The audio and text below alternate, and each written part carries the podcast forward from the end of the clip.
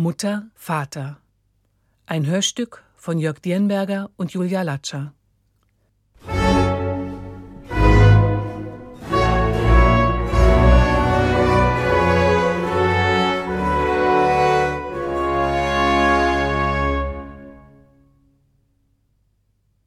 Ich glaube, meine Mutter hat so verschiedene Lebensphasen.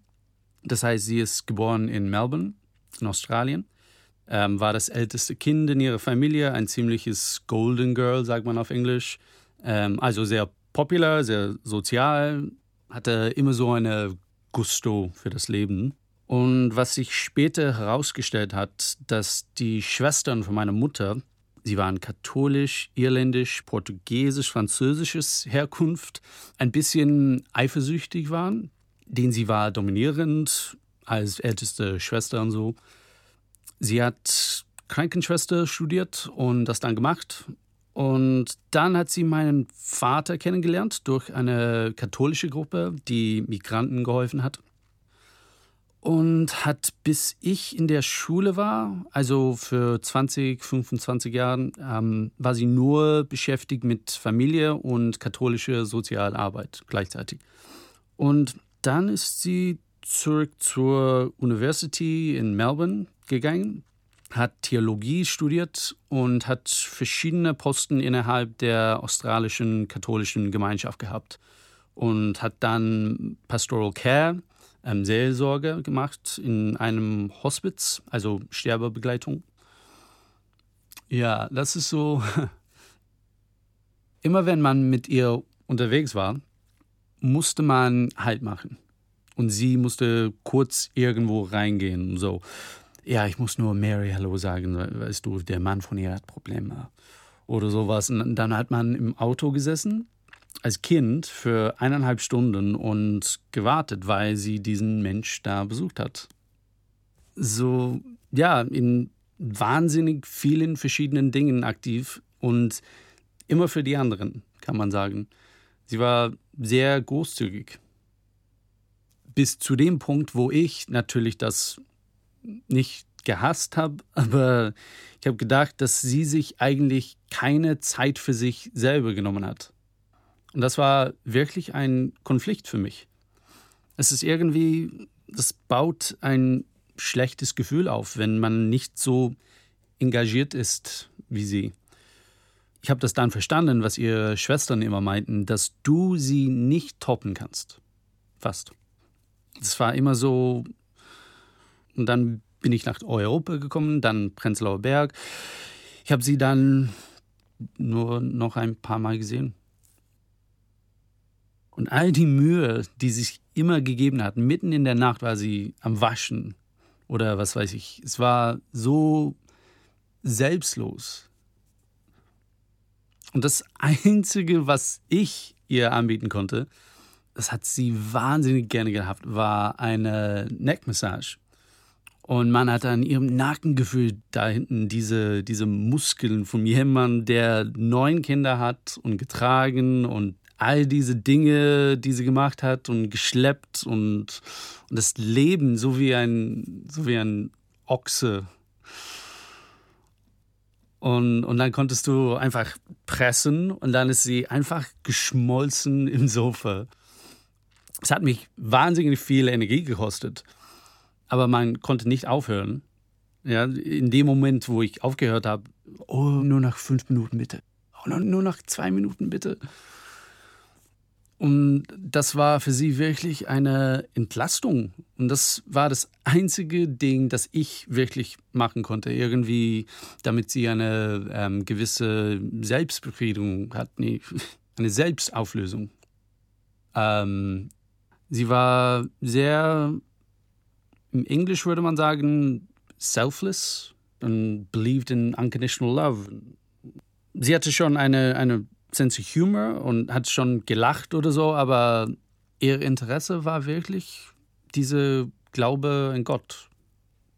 Sie hat sich sehr, I mean, sie war ein Mensch, der Gebete auf kleine Papierzettel geschrieben hat und die dann in die Jacke von jemandem gesteckt hat, damit es dem gut geht oder so. Sie hatte wahnsinnig, wahnsinnig viele Sorgen mit, äh, mit meinen Brüdern diese große Familie, acht Jungs und ihr Herz das hat das nicht ausgehalten. So auf eine Art. Als ich in der Grundschule war, hat sie wieder angefangen zu arbeiten. Und jemand hat mich dahin gebracht, ein Nachbar oder ich habe einen Lift bekommen von jemandem. Aber sie hat immer gesagt, ja, dann hole ich dich ab. Und ich war dann manchmal zwei Stunden alleine in diesem Schulhof, warten. Immer. Also, wenn sie mich abgeholt hat, dann war ich immer der Letzte. Die anderen Kinder waren schon zu Hause und die, die nahe in der Schule gewohnt haben, ähm, sind zurück auf dem Hof zum Spielen gegangen und ich war immer noch da. Das heißt, alle Lehrer und alle waren weg und ich hatte wahnsinnig viel Zeit für mich allein da. Und ich habe sie gehasst in diesen Momenten. Ich habe sie da wirklich verflucht und geschimpft innerlich. Und dann in dem Moment, als das Auto kam und sie mit diesem silbrigen Haar, sie war ja schon älter, als sie mich abgeholt hat, habe ich nie gemeckert. Ich habe das nie geäußert, dieses Genervtsein. Ich habe einfach ein wahnsinnig glückliches Gefühl gehabt, dass sie überhaupt da ist und dass sie aufgetaucht ist. Endlich das hat dann das alles dann gecancelt. Dieses genervtes Gefühl und natürlich die Belohnung war dafür war, dass sie dann oft gesagt hat, du bist so verständnisvoll, dass du nicht meckerst. Und dann war es nicht so, dass, dass man nach Hause gekommen ist. Dann musste man einkaufen gehen oder man musste, ja. Ich habe wahnsinnig viel gelogen, als ich klein war. Ich habe immer gelogen, weil ich ihr keine Sorgen machen wollte. Aber ich glaube, diese Selbstlosigkeit hat mich wirklich wahnsinnig gemacht. Das hat mich so selbstlos zu sein, das hat einfach, das ist echt hart zu akzeptieren. Und ja, ich meine, diese Religion und sowas hat mich auch natürlich genervt. Aber wenn ich an Momente denke, wo ich sie wirklich mochte, das nicht unbedingt in Bezug auf mich, sondern das war als sie meine Brüder verteidigt hat äh, gegenüber die Polizei, als sie Scheiß gebaut haben. Und sie ist an die Tür gegangen und hat gesagt, du kannst nicht meinen Sohn nehmen und hat sich total quergestellt und diese, diese Barrier gemacht, obwohl es eigentlich besser gewesen wäre, wenn die Polizei meinen Bruder erwischt hätte. Aber es war trotzdem ein stolzer Moment, zu sagen, hey cool, meine Mutter ist so wie eine Bushranger-Mutter die da steht und sagt, nee, du kommst nicht rein in unser Haus. Ja, als sie gestorben ist, waren wir alle in so einem Schock. Das war wirklich so aus dem Nichts. Sie ist einfach, bang, gestorben. Herzinfarkt. Ohne Vorwarnung, gar nichts. Ich würde sagen, durch ihren Tod, das war die tragischste und lustigste und schönste Zeit mit unserer Familie, direkt nach dem Tod, diese ähm, Trauerzeit. Wir haben einen Monat wirklich zusammengehalten, so wie nie.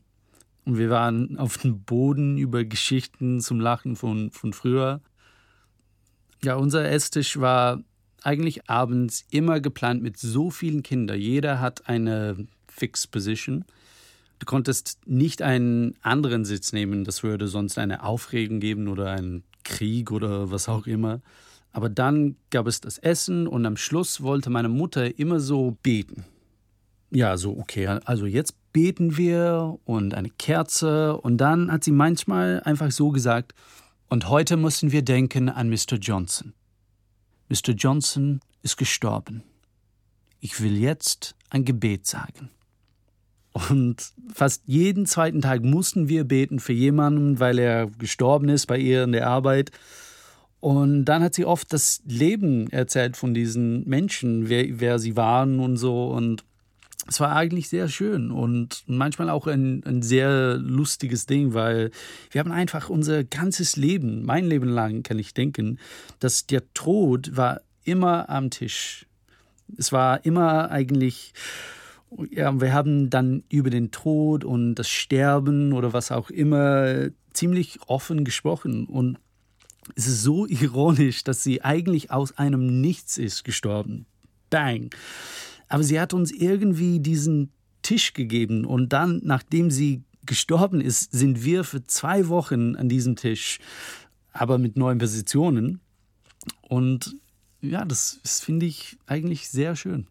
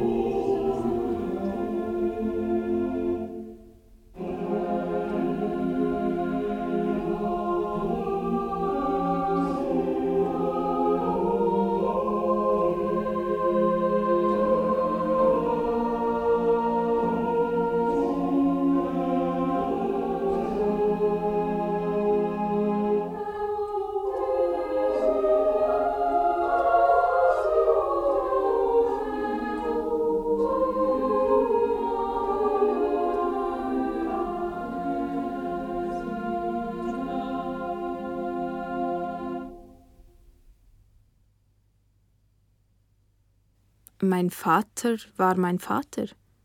Oder ist es auch noch? Weil es geht ja nicht weg. Also, wenn wir jetzt über Tod sprechen, nur weil es mir gerade in den Sinn kommt, er bleibt es ja, geht nicht anders. Wer war das? Also ich denke, aber das ist auch so ein Kinderding, jemand, der alles weiß, so ein bisschen, aber es ist ernsthaft. Es war wirklich bis zum Ende eigentlich immer so.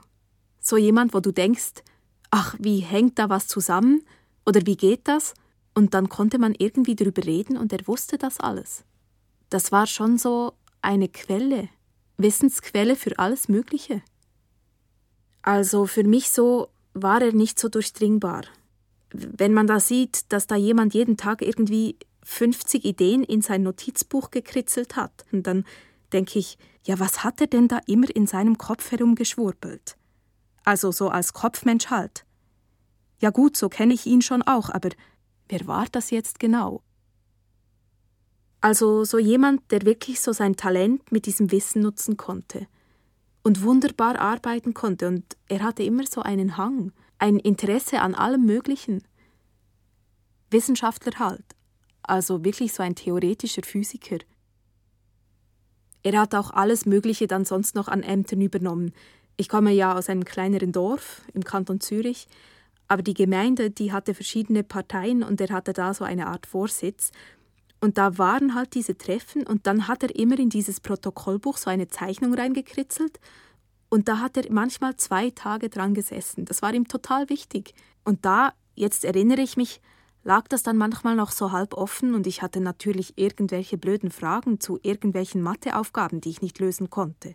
Und das war dann immer so, dass ich das sehe, was er sonst so macht, und dieses andere, wo wir dann auch verzweifelt sind zusammen an diesem, wie wer denkt oder nicht denkt. Also, dass er mir Sachen zum Teil einfach nicht erklären konnte. Wir haben schon auch abends, wenn er zurückkam, irgendwas zusammen im Wohnzimmer, irgendwelche Höhlen gebaut. Aber vor allem weiß ich, dass wir auch viele Experimente, also so ganz einfache Sachen gemacht haben. Und das ging weiter. Wir sind in den Ferien und dann sind wir durch alle Museen und alle Schlösser durch ganz Frankreich und dies und das und eigentlich nicht so gerne an den Strand, aber wenn wir dann mal am Strand waren, mein Vater, der immer so im weißen Hemd, so mit Hose und Hemd und mit der Zeitung irgendwie am Strand sitzt. Jedenfalls, wir sind dann oft an den Atlantik, weil es da mit dieser Ebbe und Flut so wahnsinnig viele Pools gibt, wo das Wasser so gefangen bleibt. Auf alle Fälle, diese ganzen Verwirbelungen von Sand und Spuren im Sand, hat mit dem zu tun, was er auch sonst nachgegangen ist. Das war total spannend. Er hat immer nur so was genommen und das dann in der Schönheit und aber auch in dem Wissen wahrgenommen. Man denkt jetzt da so rum, aber es ist ganz komisch, es kommt mir jetzt was in den Sinn, wo ich nie dran gedacht habe. Also man musste ja, wenn man in Zürich war, einen Überlandbus nehmen aufs Dorf. Und das war nicht so locker bei uns, wann man nach Hause kommt. Aber das war ja dann die Einigung meistens dann doch auf den letzten Bus so. Und dann hat man den nicht geschafft und irgendwie konnte ich ihn dann von so einer Telefonzelle da anrufen. Also Hauptsache anrufen und der hat mich dann abgeholt. Und dann habe ich da so gewartet und das war ja dann doch ein bisschen unheimlich auf eine Art und auf eine andere Art so, hm, muss ich nach Hause jetzt? Vielleicht zu früh. Und dann kam er da angefurzt mit diesem Volvo. Und ich glaube, dieser Moment, dieses abgeholt werden und andererseits dieses so, hm, wird's jetzt ein bisschen schwierig? Und dann sitzt man da aber in dem Auto und fährt nach Hause und ist eigentlich auch froh. Ich denke das jetzt, weil das war wirklich sehr lange auch noch einfach dann so ein Ritual. Ach, fast ein bisschen, oh ja, pf, jetzt habe ich den Bus verpasst, ich ruf mal an, kam er immer. Und dann hatte er auch sein Pyjama unter der Hose immer noch an, da war die Hose drüber. Also der kam dann schon aus dem Bett. Das waren eher schweigsame Momente in diesem Auto, aber trotzdem komme ich jetzt drauf. Also es gab schon auch Momente, also so ein bisschen dieses Du musst machen, was du denkst, das ist dein Ding. Das geht nicht anders. Und da hat er, glaube ich, selber auch einfach viel Glück, so wie er arbeiten konnte. Auch frei. Und wenn man das selber, hatte ich ab und zu auch ganz schön schwierige Situationen. Einfach pleite, sagen wir mal so. Und dann kam das so, also ich meine, alles gut, dass man dann so Hilfe haben konnte. Dass die Möglichkeit bestand, ist klar, ist ja nicht jedem.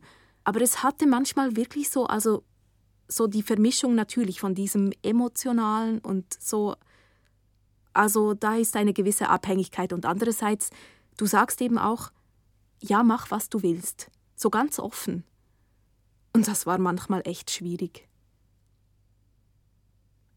Also es gab schon auch Momente, wo ich, je älter er war, dass man irgendwie dann zu Hause war und gemerkt hat, dass man so alleine zu zweit ist und gedacht hat, was reden wir jetzt miteinander? Also ist schon auch eher so jemand, mit dem man mit mehreren Leuten zusammen so richtig Fahrt aufnehmen kann, aber so Zwiegespräche, das fand ich schwierig.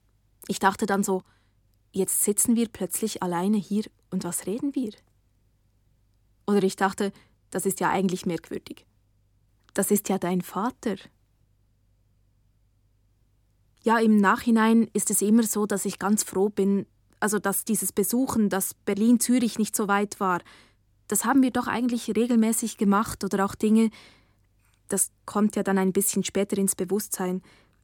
Wir haben jetzt noch diese Zeit, das kommt ja dann so langsam. Aber ja, dass man das gemacht hat, weil es ja dann wirklich den Moment gibt, wo du weißt, es ist jetzt zu Ende.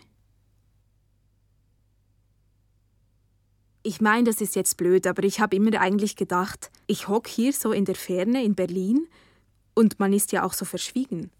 Man hat dann nicht so gesagt, mir geht es schlecht oder so, sondern es wurde dann immer noch so verschleiert, dass ich mir dachte, ich höre dann eines Tages, er lebt jetzt nicht mehr. Und das fand ich ganz schwierig zu wissen, dass ich dann nicht da bin. Und das ist jetzt, so hart das war oder auch schwierig, ist das so passiert, dass ich genau dabei bin, als er gestorben ist. Also diesen Tod auch, der da über ihn kam, halt so voll dabei war in dem Moment. Und das ist eigentlich, ja, bin ich eigentlich froh. Auch natürlich froh und auch nicht so froh, weil natürlich braucht es ein bisschen Zeit, bis man da wieder denkt, uff, war schon heftig. Aber das war ja, glaube ich, wie er war. Auch extrem dieser Kopfmensch, der dann was abgelegt hat. Und auch klar, ist, ist mutig im Endeffekt. Ja, da bin ich eigentlich, es klingt so blöd, froh, dass ich diesen Moment mit ihm hatte. Jenseits von haben wir jetzt noch alles geregelt, weil irgendwann ist es halt 7 Uhr abends.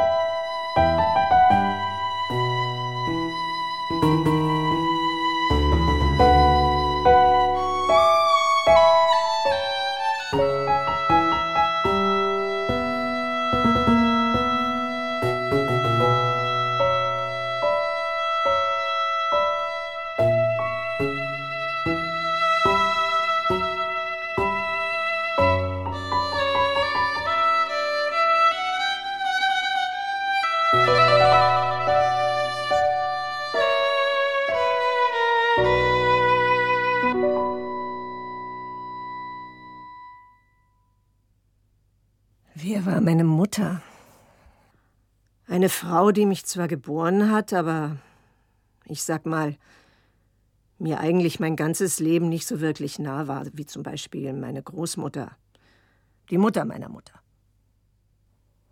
Wer war meine Mutter? Ein Mensch, ja, den ich auch von der Sache irgendwo auch geliebt habe und vielleicht auch noch liebe. Aber der mich mein ganzes Leben zwar begleitet hat, aber mir sehr viel Schwierigkeiten auch bereitet hat. Und auch jetzt, auch noch nach dem Tod eigentlich. Es gab mal eine Zeit, da waren die Kinder klein. Ich sag jetzt mal, 25 Jahre lang hatten wir ein sehr gutes Verhältnis. Da hatte sie auch einen sehr angenehmen Lebenspartner, der sie, glaube ich, auch aufgefangen hat. Aber danach, davor und danach, schwierig. Immer schwierig so dass ich teilweise dann zum Schluss gesagt habe, ich habe überhaupt keine Lust mehr, mich in irgendeiner Form mit ihr auseinanderzusetzen, was natürlich nicht geht. Sondern es holt dich ja immer wieder ein. Es ist deine Mutter. Und das haben wir auch so im Hinterkopf. Es ist die Mutter. Und klar ist man eng. Merke ich jetzt eben auch, nachdem sie verstorben ist. Aber mir fällt es zum Beispiel auch schwer, überhaupt ans Grab zu gehen. Nicht, weil ich so traurig bin, sondern weil es mich so nervt. Weil sie mich nach wie vor immer noch so nervt. Und ich da überhaupt keine Lust habe. Ehrlich gesagt. Trotzdem, so im Inneren, da habe ich sie, glaube ich, schon irgendwie auch lieb. Und sie ist ja auch. Also ich bin aus ihr gekommen und äh, sagen wir mal so, sie ist mit mir gegangen. Wir hatten, als sie jetzt so die letzten Tage hatten wir so einen 24-Stunden-Dienst und dann haben wir im Krankenhaus eben immer uns abgewechselt, dass sie nicht alleine ist.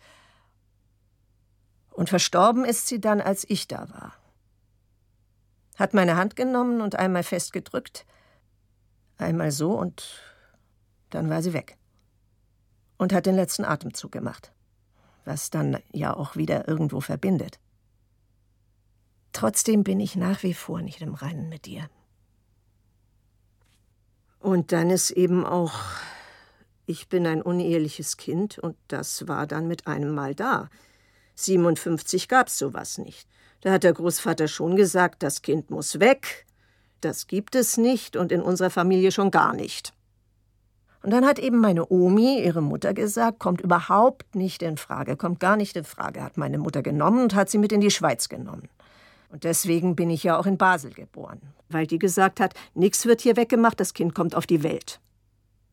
Und hinterher, als wir dann nach Berlin zurückkamen, haben alle gesagt, ach so süß und so niedlich und alle waren begeistert. Und dann hieß es aber, was machen wir denn nun? Die Frau muss ja auch einen Mann haben. Und dann hat sie sich, weil sie wirklich sehr attraktiv war, auch, und dann gab es hier so eine Gruppe, und da gehörte eben sozusagen dann mein Vater dazu. Also es ist eben nicht mein leiblicher Vater, sondern adoptiert bin ich. Und da, der hat sich dann in sie verliebt und hat eben um die Hand angehalten. Und dann wurde, ich sag jetzt mal ganz bewusst, dann wurde sie verheiratet, weil der auch mich akzeptiert hat. Aber meine Mutter hat immer unter dieser Geschichte gelitten und wäre gerne jemand anders gewesen, als sie eigentlich war. Und so richtig lieb, so wie man sich eine liebe Mutti vorstellt, war sie nie. Sie hat immer Minderwertigkeitskomplexe gehabt und gesagt, ja, und ich bin doch wer, ich bin schlau und ich bin dies und ich bin das und so, aber eigentlich so diese Akzeptanz, die sie gerne gehabt hätte. Auch gerade in der Familie. Sie war eben Mutti und hat eben alle versorgt. Das hat ihr eigentlich nicht gefallen. Ich glaube, dass sie selber mit sich eigentlich nicht im Reinen war. Sie wollte was anderes ihr ganzes Leben und das ist nachher auch eskaliert letztendlich, dass sie dann ja so eine Kaufsucht entwickelt hat und sich darüber dann letztendlich befriedigt hat. Eben gekauft, gekauft und dann aber eigentlich noch nicht mal ausgepackt. Also, wir haben ja jetzt nach ihrem Tod in der Wohnung das ist ja Messi-artig gewesen. Und alles super Sachen, alles sehr hochwertig und aber teilweise eben noch nicht mal ausgepackt. Einfach nur gekauft, hingelegt. Wir haben schon auch einen schwierigen, aber auch trotzdem sehr intensiven Kontakt so gehabt. Ja, das ist ganz komisch. Also ich hab, muss ich mal dazu sagen, als sie noch lebte, die letzte Zeit, dass das immer, also für mich war es dann irgendwann so, dass ich sie nicht mehr riechen konnte. Habe ich gedacht, nee, ich halte diesen Geruch gar nicht aus. Ich kann mit ihr, ich will auch mit ihr nicht. Ich will nicht. Und wenn ich da auf dem Friedhof, äh, dann geht das, äh, sind sofort die Gedanken und ich habe eben wirklich das Gefühl, es lässt mich einfach nicht los. Packt mich immer wieder. Ja, und ich bin auch einfach enttäuscht von ihr. Und das konnten wir aber, konnte ich mit ihr nie aushandeln oder besprechen, weil, gut, sie war dann eben krank. Sie war sehr bockig dann immer gleich, wenn man mit ihr gesprochen hat, dann immer dagegen und also es hat nicht geklappt. Und trotzdem ist sie eben mit mir gestorben obwohl wir eine ganz wirklich eine schwierige Zeit zum Schluss hatten, obwohl ich das Gefühl hatte, als sie verstorben ist, habe ich so einen Moment da noch gesessen und habe gedacht, puh, das ist ja dann mit einem Mal so komisch still, so, so irgendwie wie so ein luftleerer Raum fühlt sich das an. Und dann habe ich einfach mal das Fenster aufgemacht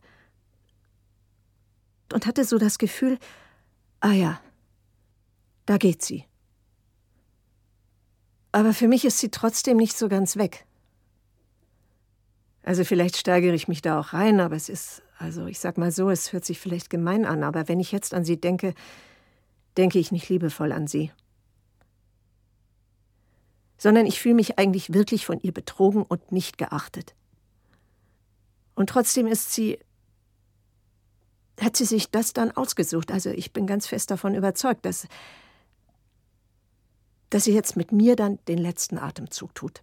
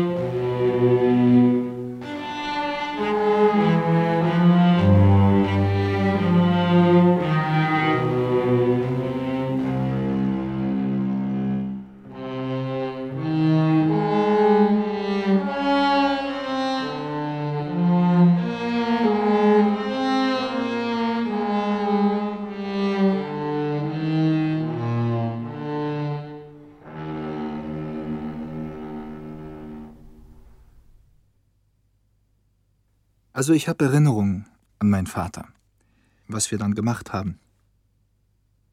Aber als Figur, hm, ich glaube, der war so ein, also ich weiß, der war erst, also beruflich, der war so ein Lehrer in Warschau. Aber dann, das war am Anfang von der Karriere und dann hat er aufgehört und dann, also meine Erinnerung, er hat dann angefangen zu arbeiten als Taxifahrer. Und als Person, der hat dann mehrere Facetten, mehrere Schichten, dass ich ihn nicht jetzt so einartig beschreiben kann. Weil dann zum Beispiel von außen direkt war er dann sehr lieb, also Leute mögen ihn. Der war so offen im ersten Blick, von außen halt war das dann sehr offene, lustige, energetische Person und zu Hause war der irgendwo so ruhiger oder fast dann, ich glaube, meine Mutter hat mehr so die Hose getragen. Und dann irgendwo war diese, diese Balance irgendwo hin und her gegangen. Wer ist der Chef, sozusagen die Person, die dann zu Hause mehr zu sagen hat? Ich glaube, er war auch ziemlich ganz sensibel als Mensch. Und als Beispiel, äh, wir sind so als Familie zum Geburtstag zu jemandem gegangen und die Leute haben so etwas vorbereitet zum Essen, ein Teller mit Schinken oder irgendwas, und er war also er hat gewartet und nicht dann gleich was genommen, aber gewartet und plötzlich war es weg. Ach Mensch, hab ich dann verpasst. Oder so. Und dann natürlich beim zweiten Teller hat er dann genommen, also mit dieser Zurückhaltung war das schon. Das war präsent, sozusagen. Ja, ich glaube, er hat ganz viel in sich behalten, bis der Level dann bis zur Decke geht. Puh. Und dann ich habe noch, das war sehr, sehr tief irgendwo. Das war eine Situation, dass wir, also ich und mein Bruder, wir haben gekämpft oder irgendwas. Äh, ähm, es war keine Ruhe zu Hause und der war, war also geärgert. Der mag das nicht, wie wir da zusammen spielen oder diskutieren und das wirklich. Der war so unruhig und dann hat er angefangen zu weinen und wir beide wussten nicht, was wir dann mit solchen Sachen tun können. Also, dann siehst du deinen Vater und der weint auf dem Stuhl. Und hab mir gesagt, oh, okay, jetzt haben wir vielleicht diese Grenze dann irgendwo überschritten und jetzt sagen wir, ah, verdammte Scheiße, Ruhe jetzt oder sowas, würde man erwarten. Ich glaube, für ihn war das dann auch so eine Zeit. Er war nicht stabil, würde ich sagen, oder nicht glücklich oder nicht stark. Ich glaube, der war mit 44 gestorben. Also das war vielleicht ein paar Jahre früher. Und er hat sich dann irgendwo gesucht und hat sich nicht gefunden. Er hat sich nicht gut gefühlt oder nicht stark gefühlt. Und das war, glaube ich, ein Moment, und wir sind in unser Zimmer ganz ruhig gegangen und haben gesagt, oh mein Gott, was ist das für ein Ding? Ja, eigentlich, er war sehr präzise und ein bisschen nicht pingelig, aber schon. Also als Beispiel, wir haben dann ähm, einmal die Woche die Wohnung sauber gemacht mit dem Staubsauger und einem Lappen mussten wir dann den Boden irgendwo mit dem Tuch sauber machen. Und ich habe das gemacht und reicht, jetzt ist fertig, gut, ist alles sauber und dann, komm, komm, komm, ich will dir was zeigen. Und dann gehen wir in irgendeine Ecke. Hier hast du was verpasst. Ja, guck mal, da ist. Na, zobacz, tam ist. Ah, okay. Und ich habe ich hab das dann gereinigt. Aber ich habe das nicht wirklich gesehen, diese Flecke. Er hat mir das so beigebracht. Ich würde das nicht als schwierig beschreiben. Der war vielleicht zu wenig präsent. Das würde ich als schwierig beschreiben. Dass du kannst nicht diesen Menschen dann irgendwo beschreiben und begreifen im Sinne, dass du weißt, wer er ist für dich. Also der war ein bisschen, der war da, aber ich weiß nicht genau, wer das war. Also, alles, was wir gemacht haben, haben wir gemacht. Was ich dann am meisten bereue, wäre, dass der so früh gestorben war. Und dann, ich wusste nicht, ich habe noch so viele, ich habe so viele unbeantwortete Fragen oder oder ich würde die dann gerne mit meinem Vater besprechen oder ich ich weiß nicht, irgendwas. Ah. ah. Okay, das war eine schöne Geschichte. Ich war damals 17 und äh, sie war 16. Sie war meine allererste oder eins meiner ersten Girlfriends. Wir waren dann fast zwei Jahre zusammen, also große Liebe. Und sie war die einzige Mädchen, das ich dann meinem Vater vorgestellt habe oder die einzige, die er gesehen hat. Und das ist auch so ein Gefühl. Da ist der Mensch, der ist nicht mehr da und dann, der weiß nicht, wie es mit mir weitergegangen ist. Und was für eine Familie ich habe oder von meiner Tochter, das ist dann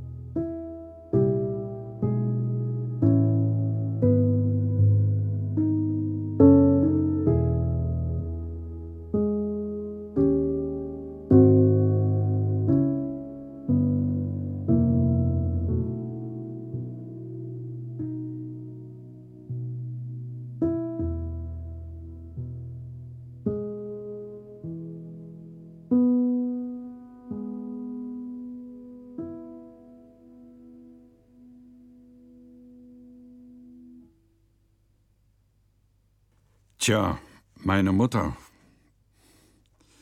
Äh, sie kam aus einer Handwerkerfamilie, war eigentlich eine intelligente, gut aussehende Frau. Sie hatte sehr egoistische Züge. Sie war eine große Skeptikerin. Sie war äh, mit ihrem Leben sehr unzufrieden. Sie hatte drei Kinder, aber sie hätte lieber keine Kinder gehabt. Und das, äh, das konnte man spüren. Aber sie war auch eine sehr mutige, beherzte Frau, das war sie auch. Ziemlich kaltblütig. In schwierigen, in schwierigen Situationen hat sie immer den Kopf behalten, nie die Nerven verloren. Und sie hat viele schwierige Situationen durch, durchleben müssen. Ich entsinne mich, wenn wir im Keller gesessen haben. Und die Bomben kamen da runtergerauscht.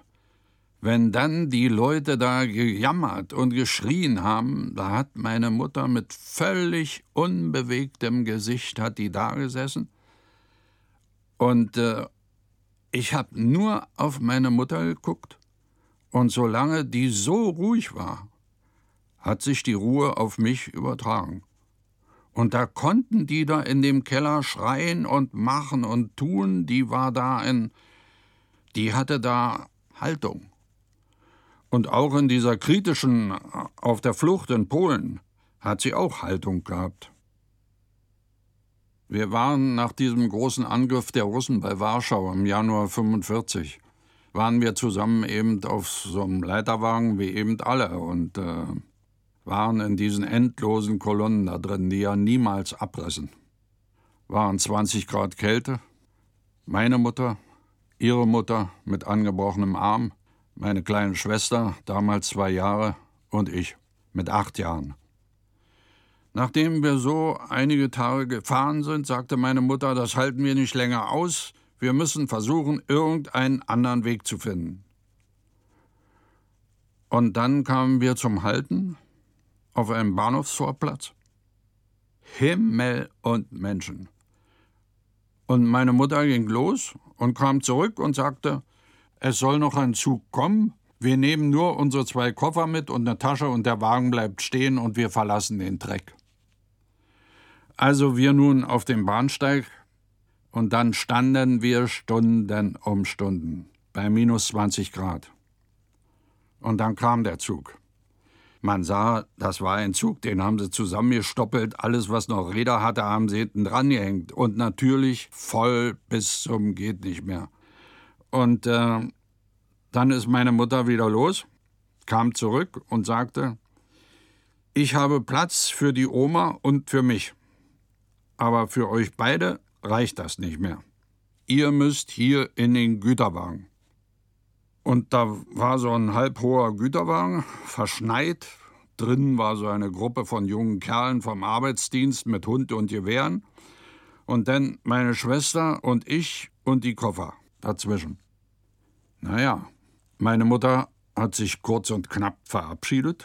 Und dann sind wir also, ich sag mal, einen endlosen Tag gefahren. Und dann haben wir tatsächlich die deutsche Grenze erreicht. Und da hat der Zug gehalten. Und mit einem Mal tauchte meine Mutter aus dem Getümmel auf und sagte: Kommt, ich hab jetzt auch Platz für euch. Und dann ist sie mit uns nach vorne gegangen zu einem von diesen vier Wagen. Das waren die einzigen vier Personenwagen, die beheizt waren. Die anderen kalt, Scheiben kaputt und so weiter. Naja, und dann ähm, sind wir da eingestiegen. Die Leute machten, ließen uns auch rein. Die, die haben ja sonst keinen drin gelassen. Und hinterher hat sich dann rausgestellt, als meine Mutter sagte, sie hat Platz gefunden, hatte die überhaupt keinen Platz. Und äh, so eine Frau mit einem Kind auf dem Arm und einer alten Großmutter dabei und nur eine Handtasche. Und da haben die einen schwachen Moment gekriegt da vorne im Zug und haben gesagt, kommen Sie rein. Und haben sie reingelassen. Naja, und so haben wir dann Frankfurt-Oder erreicht kann ich mich noch entsinnen, wie viel Leute sie da rausgetragen haben. Das war schon. Und das war eben eine. Ja, das passte zu meiner Mutter. Mit den Kindern rumschmusen und sowas. Das lag ihr nicht. Aber wenn's drauf ankam, dann war sie kaltblütig, überlegt und diszipliniert. Meine Mutter hat mir Zeit meines Lebens das Gefühl gegeben, dass mit mir nicht zu erreichen ist. Eigentlich war sie interessiert daran, dass ich möglichst bald in eine Lehre ginge und ein bisschen Geld nach Hause bringe. Und eine ständige Rede, Junge, was du wieder für ein Quatsch erzählst. Wenn ich mal versucht habe, irgendwie mal eine politische Idee oder was ich glaubte gehört zu haben, mit ihr zu besprechen, Ah, Junge, was du da alle redest. Alles Quatsch. Meine Mutter hat mich nie für voll genommen. Nie. Wenn meine Mutter mich unterstützt hätte, mich haben ja beide Eltern eigentlich immer nur. Und wenn meine Mutter mich ein bisschen unterstützt hätte, hätte mein Leben noch einen anderen Weg nehmen können. Da wir getrennt in Ost und West gelebt haben seit dem Mauerbau, meine Mutter in Adlershof und ich hier im Westen, ist da auch äh, die Verbindung gerissen, sag ich mal. Und je älter ich geworden bin, und ich habe ja sehr an meiner Mutter gehangen, trotz allem, als Kind. Und je älter ich geworden bin, desto mehr äh, ist auch meine Empörung gewachsen wie mit mir umgegangen worden ist. Ich habe eine Schwiegermutter, die aus einer etwas gehobenen Gesellschaftsschicht gekommen ist. Und die, die hat mich voll anerkannt. Und ich muss ehrlich sagen, dass ich in der Rückschau wesentlich mehr Trauer empfinde über den Tod meiner Schwiegermutter als über den Tod meiner eigenen Mutter.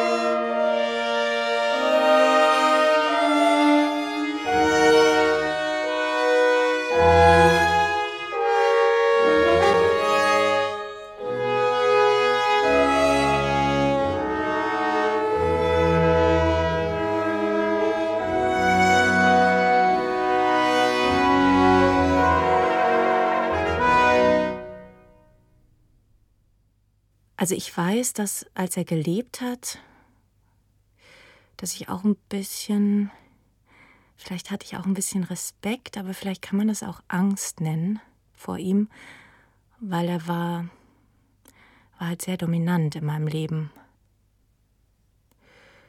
Und es war natürlich etwas versetzt, dadurch, dass er in Japan gelebt hat und ich in Berlin. Aber durch seinen Tod ist es weg, die Angst, weil er halt nicht mehr lebt. Ja, also er hatte schon eine gewisse Machtposition in meinem Leben, obwohl er ja gar nicht mehr war ja eigentlich, ich war ja nicht abhängig von ihm. Offensichtlich hat er selbst in dem letzten Jahr, wo er durch den Gehirntumor sehr abgeschwächt war, hat er noch einen großen Einfluss auf mein Leben. Ja, und das hat der Tod, hat mich davon befreit. Also, ja, wer er war, das sind viele Puzzlestücke tatsächlich. Er war jedenfalls ein Mann, der entschlossen hat, mit 25 Jahren Japan zu verlassen, Künstler zu werden. Er wollte die Welt bereisen und ähm, er ist nach Brasilien gereist als erstes und fand, Brasilien war, glaube ich, der schönste Ort, den er im Leben kennengelernt hat. Ist dort aber nicht geblieben, ist dann ähm, lange in Paris gewesen, hat dort so, glaube ich, sein Künstler sein, Surrounding gefunden, auch andere Künstler, die ihn inspiriert haben und hat dann aber ähm, meine Mutter kennengelernt. Ähm, das, diese Beziehung hat ihn nach Deutschland geführt, wo er dann viele Jahre gelebt hat, die ihn ein bisschen, es waren wohl nicht so, das hat ihn, das hat ihn wohl nicht so inspiriert, in Deutschland zu sein, genau. Dann gab es ja den Weg durch diese nicht so fruchtbaren Gefühle, die er da wohl hatte in Deutschland, hat ihn dann seinen Weg mit uns zusammen, mit uns Kindern nach Japan geführt. Und dann habe ich ihn ja erst kennengelernt eigentlich. Ja. Ich habe noch nie überlegt, wie, wie aus seiner Perspektive eigentlich sein Leben war, weil ich kenne ja nur meine Perspektive auf ihn. Er ist in den Krieg hineingeboren worden und äh, hat Japan verlassen. Was ich sehr mutig finde eigentlich.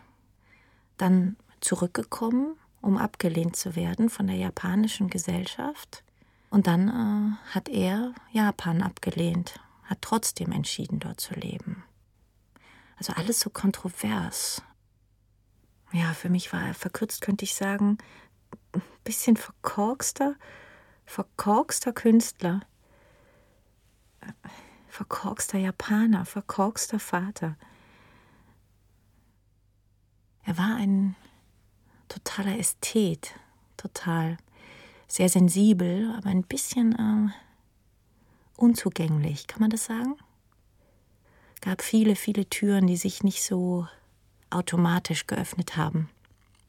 Zum Beispiel hatte er so ähm, einen Hütewahn.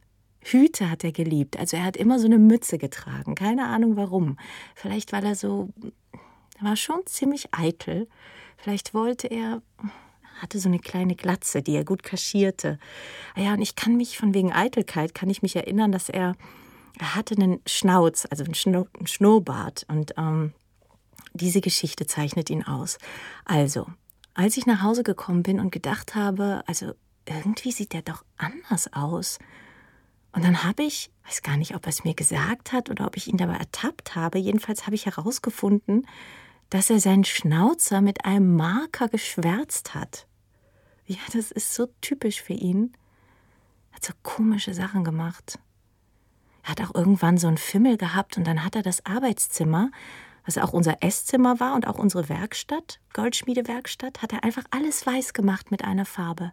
Auch die Werkzeuge, also die Maschinen, die meine Mutter brauchte, um das Gold zu glätten. Und die hat er einfach, hat einfach irgendeine Farbe genommen, wahrscheinlich so eine total giftige und alles weiß gemacht. Also so war er. Verrückt. Einfach so voll. Hauptsache, die Ästhetik stimmt. Das blätterte dann irgendwann so alles ab. Ja, das ist vielleicht eine ganz besondere Sinnlichkeit, die er da hatte für nicht nur für sichtbare Dinge, auch für Musik oder Zwischentöne, die man halt hören kann, wenn man sie gelernt hat zu sehen oder zu hören. Vielleicht das. Er hat Pralinen, das mache ich auch. Wir essen Pralinen, wir zerschneiden sie und jeder kriegt einen Slice Pralinen und lässt das dann so auf der Zunge zergehen. Und das war so er. Das hat er uns weitergegeben, dieses Genießen, dieses Auskosten und nicht dieses Hastige. Wir haben nicht so viel. Er war leider nicht so der Vater, der einen an der Hand genommen hätte oder auf seine großen Schultern. Er war eigentlich nicht so ein väterlicher Typ. Er war so für sich. Eigentlich war er gar kein Vatertyp. Ich glaube, ohne meine Mutter wäre er gar kein Vater gewesen und geworden. Und dann hat er sich vier Kinder durch diese Frau und dann war er plötzlich ein Vater und gar nicht väterlich. Es war schwierig, mit ihm eigentlich etwas zu teilen oder zu sprechen. Er war eigentlich nicht so wirklich, war nicht so wirklich da für einen, für uns. Er war sehr mit sich selbst beschäftigt. Ja, ich habe, glaube ich, gefühlt nur ein einziges Mal richtig mit ihm gesprochen die Phase, wo er krank wurde. Da gab es tatsächlich irgendwie einen Moment. Er wurde nämlich dann inkontinent und es war ihm sehr unangenehm und ich habe dann Windeln gekauft und ich wusste irgendwie gar nicht, wie ich das an ihn herantragen, weil er war halt so stolz, so. Und da gab es einen Moment, wo wir uns nahe gekommen sind, weil ich gesagt habe, das ist doch okay so. Da hat er sich so kurz geöffnet und ich glaube, ich habe ihm dann diese Windel angelegt. Und da war er relativ, da war er eigentlich sehr nah. Ja. Ja, vielleicht konnte er da mal kurz sagen, ja, ich bin auch schwach. als er krank war und immer schwächer wurde und auch sehr sentimental wurde und auch seine Angst zeigen konnte, die er hatte vor dem Tod. Ja, seine Hoffnung auch, dass es für ihn schön werden wird, auch nach dem Tod. Er hat mir dann so ähm, erzählt, wie er sich vorstellt, dass er dann seine Eltern wieder treffen würde weil er wollte in das Familiengrab in Japan, wo seine Eltern auch sind. Die Urne. Ja, ich war auch noch. Ich war nicht weit genug selber, um. Dann ist er leider gestorben, um mal einfach so von Mensch zu Mensch zu reden. Das war immer dieser Vater und diese Tochter und die Rollenverteilung war so klar und dass ich mich nicht solange er gelebt hat, noch nicht davon befreien konnte, dass ich immer dachte, ich bin so die kleine, doofe Tochter für ihn, dass ich diesen Mantel nicht ausgezogen habe, als er noch lebte. Ja. Ja.